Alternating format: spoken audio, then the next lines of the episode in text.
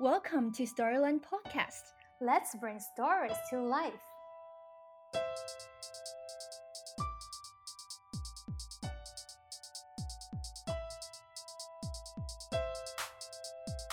She doesn't need to be a Disney princess. You know, she's stronger than that. She's a warrior and she can imagine her own kingdoms and her own future and her own world in a way that's empowering to her.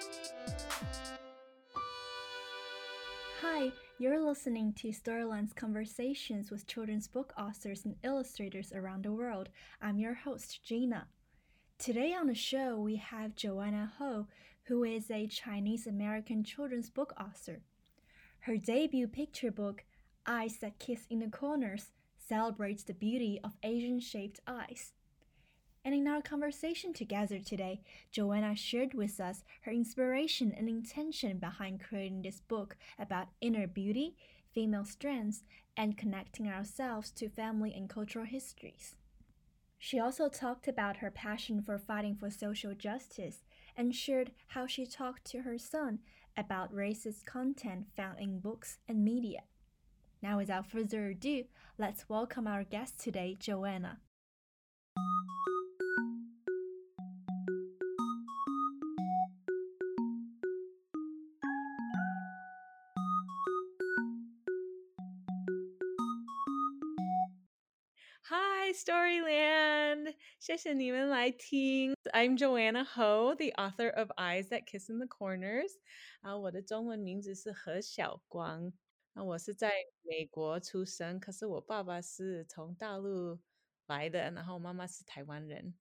Thank you so much for being here today, Joanna. You're I love listening to you speaking in Mandarin. It sounds really cute.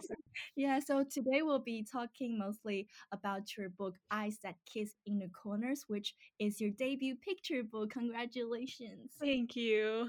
Um, would you like to tell our Storyland listeners what this book is about? Sure.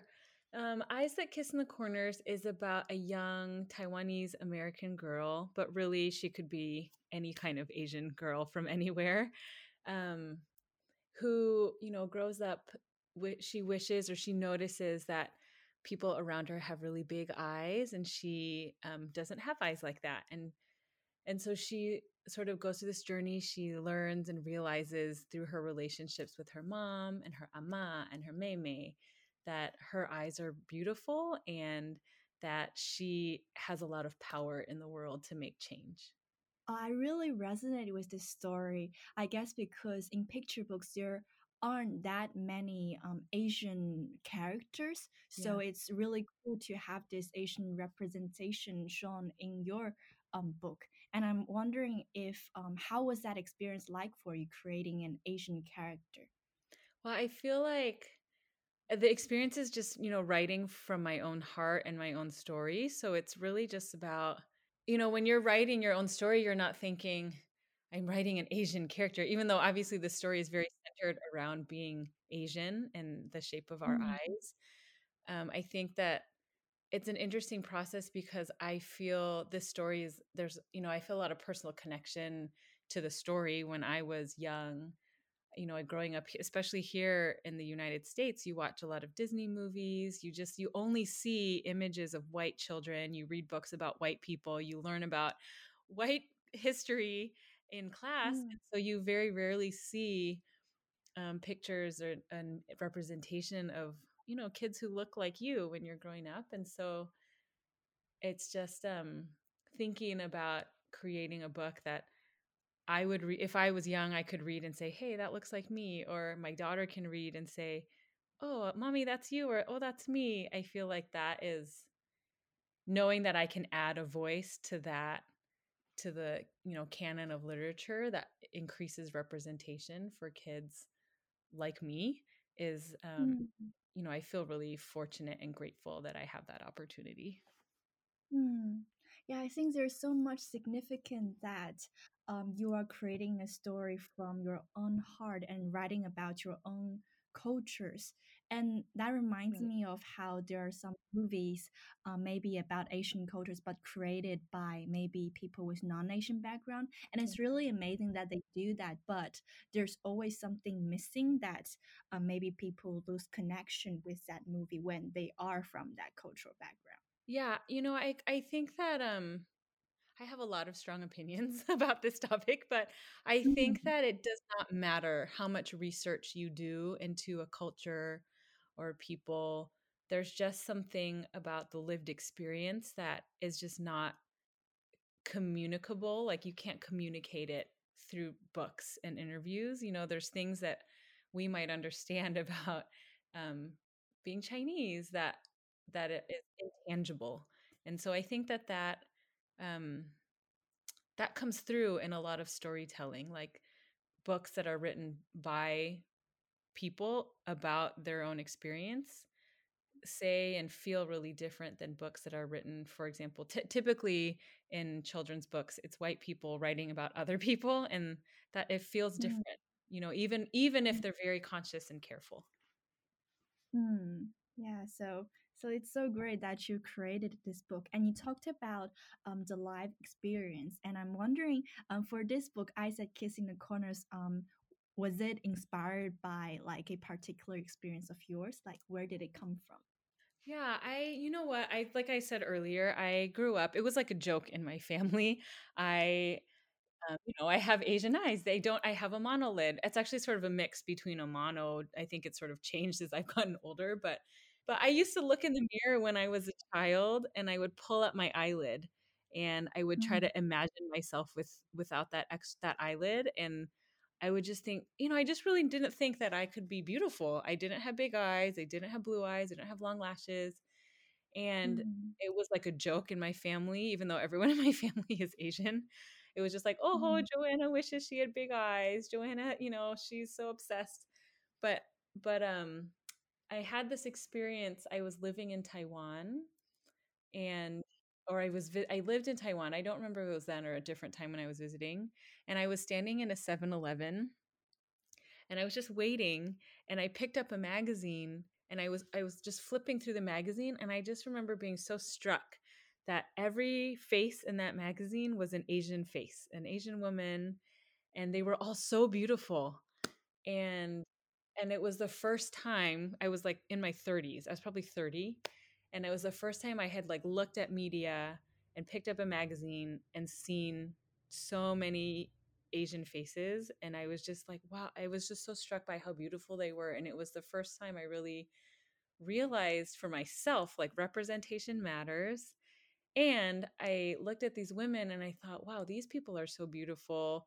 That means like I can be beautiful. Like, you know, it's just sort of sad that it took mm, that long, but um I just I didn't want my ch- my daughter growing up wishing she looked different and I don't want I want people to recognize how beautiful we are, you know, and how special our features are, but more than that, you know, when we I feel like when we don't when we um we wish we looked different. You know, the features that we have are passed down from our parents, from our grandparents, from our ancestors.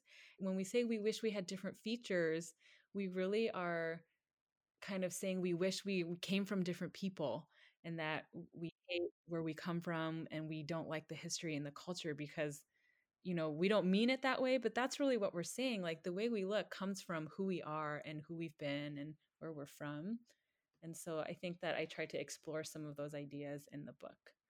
I really love this idea. It's so powerful because I feel like your book is not only talking about recognizing our outer beauty, but that um, our physical features are uh, manifestations of the cultures and our um, families because Right. they are passed down to us from them. Yeah, Mm, because you know, I try to think it was I really thought about like how does this girl realize she's beautiful? And and it's like even when someone tells you you're beautiful, you don't believe it. You know, it really has to come from inside. And so it's sort of how do you really make this change internally in such a way that you really believe it and it gives you power.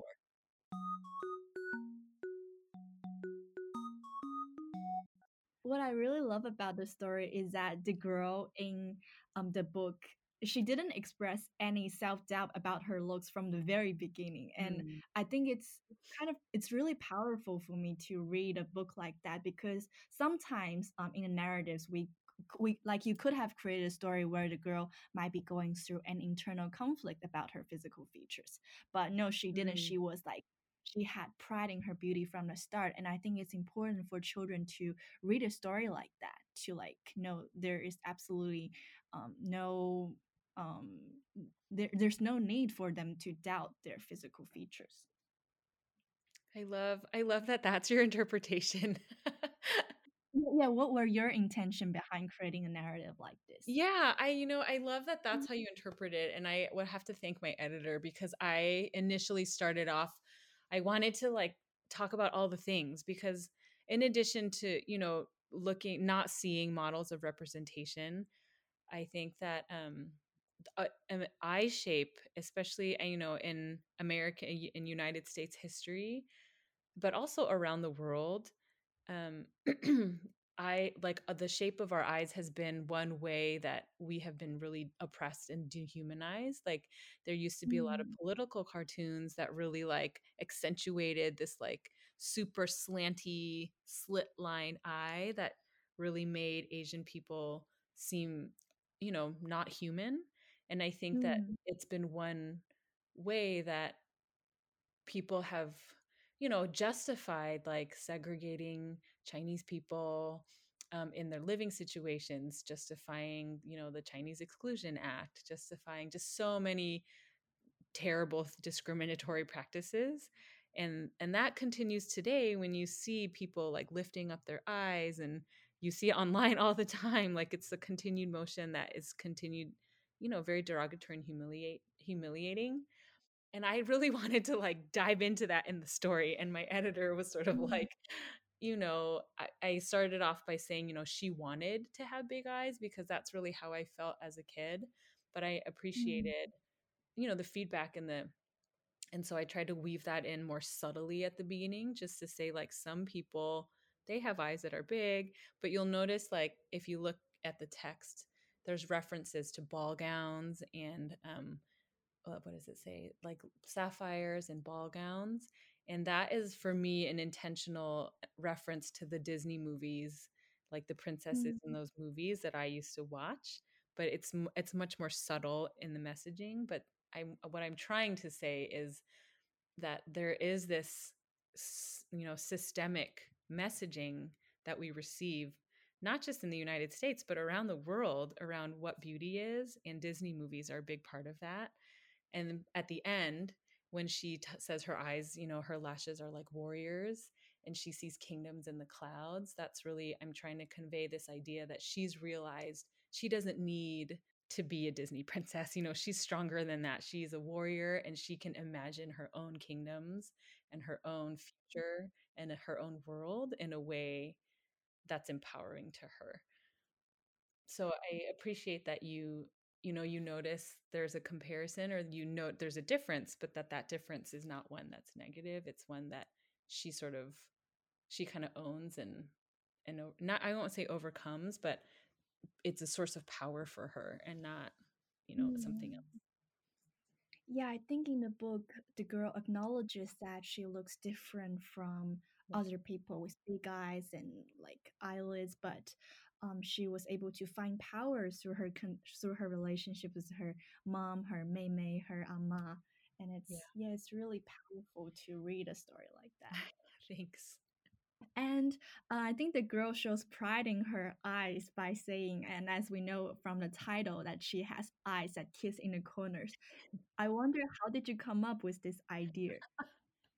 this is i wish there was a better way so the the deeper part of that is i was trying to find a way to describe our eyes that was not playing into the derogatory um, narrative. So I didn't want to use any words that were like slanty or, you know, anything that even sounded similar. So it was really hard to try to think of a way. I knew that the way I described it had to be something that sounded very beautiful, something that um, I try to show also like some warmth or love or some kind of power or reference to, you know, being Asian. But I the the real story behind this is I was my son was I think he was 2 and I was snuggling him to sleep because he only goes to sleep if I snuggle him.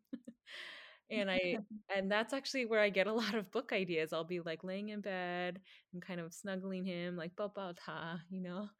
And when he's Mm. asleep, 我就一直跟他躺躺在一起. And then when I'm laying there, like ideas just come to my head. So I remember that night I was snuggling, and then this idea came. My eyes kiss in the corners, and I remember I sat up and I typed it into my phone so I wouldn't forget it. But um, it just I'd been thinking about it for a long time, and then it just popped into my head.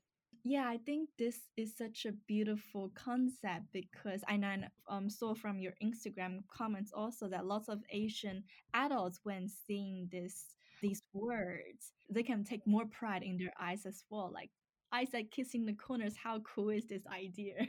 Yeah. I was really um, overwhelmed in a positive way at the reception. I just I had no idea that the book would be so well received. I just was I Mm. was worried like nobody would know it existed. and so I'm really grateful. And I know that you are a vice principal of a high school. So, what um, got you into writing in the first place, writing these picture books? And I know that you have a lot more coming up. Yeah, I'm yeah, I feel really blessed.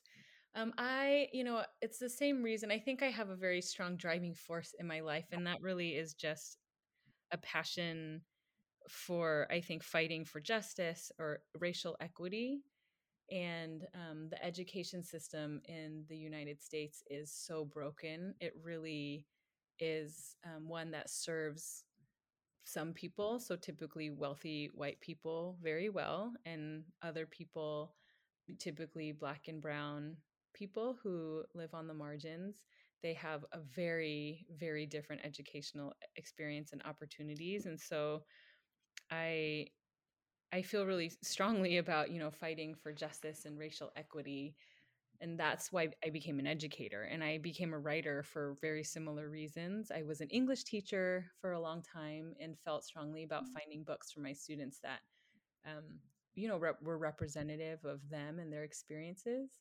And then when I had my son, he's six now, but when he was only a few months old, I was looking for pick Christmas books for him. And I was trying to find Christmas books that had kids of color, had Asian kids, and there Mm. just were almost none. And so I remember I started like researching, and that was just when we need, we need diverse books was getting started. And I just had I really did it was like a spiritual epiphany. It was like Joanna, you sh- I you should write books. And and Mm. I so I started. I didn't know what I was doing at all, so I took a lot of classes and I learned. I've always loved reading, but learning how to write children's books is, you know, it's like a whole. It's a whole nother. It's a whole craft. Just because you're a good writer doesn't mean you can write good ki- children's books. So it's definitely something. Mm. Um, it was is that you know you have to work really hard to learn, and I've tried and continue to try to improve that Mm. craft. I love that your intention of creating these books come from wanting to promote social justice. Yeah. Um, and, and I wonder, like in your everyday life, and I because I know lots of our listeners might be parents or Mhm. educators, um, how do you maybe in your everyday life teach your kids, like your son, to be um, critical and Mm. aware of like the justice or just our society standards and how some them might be unfair to certain marginalized groups? Yeah, that's a great question. I, you know, frankly, a lot of that. So I have a six year old and a three year old, and a lot of that starts for me in the books that I read with my kids. So I am really intentional about choosing books that have, that are very inclusive of all experiences, and then using those books as springboards to more conversation. So I, I think that um, I just don't shy away from those conversations. You know, when we see if they make a comment about that I find to be racist, I will tell them that's racist, and then we'll talk about it and we'll talk Mhm. about what it means, and then we might read a book. But I think it's just in everything to always, always trying to explain things and not have the mentality that they're too young because they're not too young. They're picking up all the social cues, they're absorbing all the like racist and, you know, messages in inside a system that marginalizes a lot of people. So if if i feel like if i'm not actively having those conversations with them all the time you know and showing them and being very conscious of not just like what we read but what we watch then they're i have to i feel like i have to actively fight against those things all the time. So we try to have those kinds of conversations and i think that's you know that's the start like if there for example i'll give you one concrete example one time Mm. I was reading a book for class and it was th- through like a an, a reading app and it said something like it was about trains because he's obsessed with trains and it had a page about the Chinese people who built the transcontinental railroad and it had something like the Chinese were welcomed into American society. I remember I stopped oh, him and I was like that's not mm-hmm. what happened. This book is not mm-hmm. true.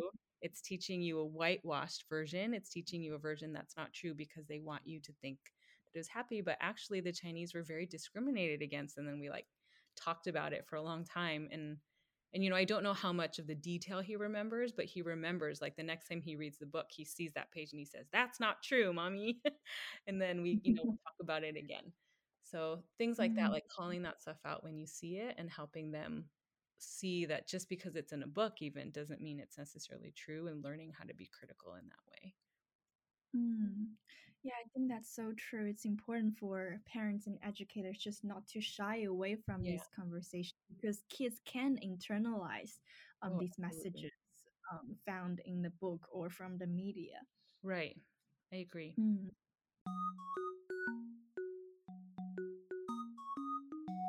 Because at Storyland, lots of the kids are creating their first books for the first time. And I know um, Eyes That Kiss in the Corners is your first book. I'm wondering what is one piece of advice in terms of writing or creating you wish you had received before starting on this one, on this first book? well Isaac, it's not the first book that i've written but it's the first one that was published so what i think Ah, that that says is um you know writing is is just a process of iteration. So what i mean by that is you know it's a it's a process of like you write something and then you you constantly make it better. And i think that that's to never to you know always seek feedback because like the feedback that you receive will always help you make things better. And so maybe more concisely it's that don't be so attached to the thing that you wrote first that you're not willing to change it because the thing that you that comes out the first time is never as good as it will be if you continue to revise and revise and revise. So to look at at feedback as opportunities to make things better because mm, things will always get better. Mm. And I know that you created this book, Isaac that Kiss in the Corners, um, to almost to promote change and Mhm, also because from your intention of social justice. Do mhm. you have any advice for um, our kids or people who love writing uh, or even illustrating um, if they want to create a story like that to promote change in society? yeah i think that your stories so what i would tell the young listeners but even the older listeners is just that your stories are your voice and they have power and and i think that if you can write the story of your heart whatever that i mean and that could mean so many different things this is one story of my heart you know i write more Mm, books because there are other stories too there's not one story that will capture all of your heart. So if you are speaking your truth through your stories that has power and the world needs to know those stories so i don't think for me my stories do have a very specific social justice you know underlying message typically because that's my passion. But mm, today i was in an interview with carson ellis who wrote um, Du Iz Tak and the half room and she wrote the mm, and it was like the polar opposite. I had like a very intentional message that i wanted and hers she was very intentional about not wanting to have a message. She just wanted it to be like a fun weird book with no message and i thought that that was mm, really interesting because my kids love her books i love them too and we need all kinds of stories in the world because you know you feel pe- different people will feel seen because there's so many different people in the world. So my I guess the encouragement is mm, just write the story that is true for you because that already mm. has power. Mm, That's such a beautiful message. Thank you so much, Joanna. Thank you for being with us today. Thanks, it's so fun to have this opportunity. 不好意思，我的中文讲的不好。 Oh, you're so amazing. Thank you, Joanna. Thank you so much.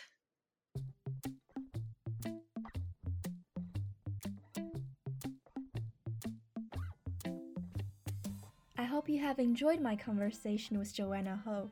If you want to learn more about Joanna and her books, you can look at our show notes and go to her website. You can also learn more about Storyland and what we do here by going to our website.